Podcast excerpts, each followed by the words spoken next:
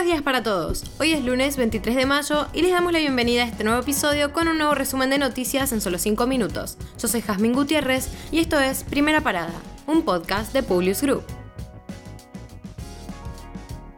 Nacionales. En una extensa entrevista, Miguel Ángel Pichetto descartó que Alberto Fernández tenga chances para la reelección. Cuestionó que pague con una multa lo sucedido durante la fiesta en Olivos y pidió que indulte a todas aquellas personas que fueron procesadas en la pandemia luego de que la justicia se mostrara flexible con su causa. El auditor general de la Nación, que lanzó su precandidatura a presidente para 2023, advirtió sobre la posibilidad de fuga de muchos dirigentes del peronismo no kirchnerista defraudados por Juntos por el Cambio el municipio de La Matanza realizará una presentación judicial contra la ciudad de Buenos Aires para reclamar una deuda histórica millonaria que asciende a más de 100 millones de pesos en concepto de tasas municipales adeudadas e impacto socioambiental y de desarrollo humano por una masiva deportación de pobres formando las villas en terrenos fiscales de la nación dentro del territorio de La Matanza. El acto de la UOCRA que cerró Alberto Fernández el viernes dejó con sabor a poco al grupo que lo rodea, no solo porque faltó la parte kirchnerista del gabinete, lo cual era esperable, sino porque solo se presentó uno de los gobernadores sobre los que se apoya el presidente y faltaron todos los intendentes bonaerenses. Con esto se multiplican los pedidos para que Alberto Fernández acerque posiciones con Cristina Kirchner. Por la decepción en la convocatoria del acto se redoblaron los esfuerzos, pero en el albertismo hay voces que lo consideran inviable. Los gobernadores empiezan a perder esperanzas en el plan económico de Guzmán y piensan en posicionar un candidato del interior para 2023. Dirigentes de Juntos por el Cambio lanzaron este sábado en Corrientes una confederación de partidos provinciales con el objetivo de facilitar las alianzas en el interior y ampliar la pata liberal de la coalición opositora.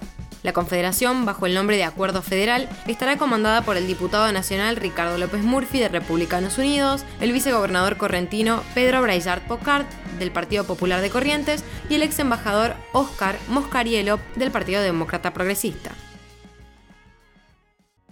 El Ministerio de Salud Nacional informó que se detectó el primer caso sospechoso de viruela del mono en Argentina. Se trata de un hombre residente de la provincia de Buenos Aires que se encuentra aislado. Asimismo, señalaron que presenta buen estado general y está recibiendo tratamiento sintomático. Además, detallaron que cuenta con un antecedente de viaje a España. Internacionales.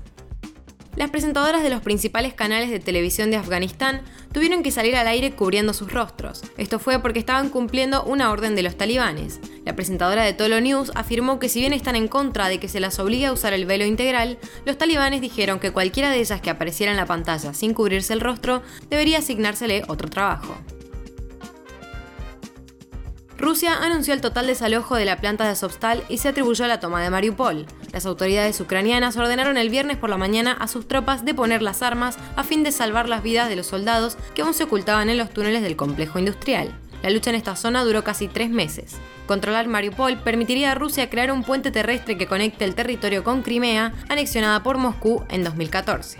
Por ahora Rusia centra su ofensiva en el este y en el sur de Ucrania. El acuerdo entre el multimillonario Elon Musk y Jair Bolsonaro permitirá brindar servicios de Internet a 19.000 escuelas rurales en Brasil con sus satélites Starlink y pondrá un monitoreo ambiental en la selva del Amazonas. Bolsonaro, por su parte, eligió destacar que el acuerdo servirá para mostrar cómo preservan la región de la Amazonia y cuánto mal causan aquellos que difunden mentiras sobre esta región. El presidente de Estados Unidos, Joe Biden, dijo el domingo que los casos recientes de viruela del mono identificados en Europa y Estados Unidos son algo de lo que preocuparse.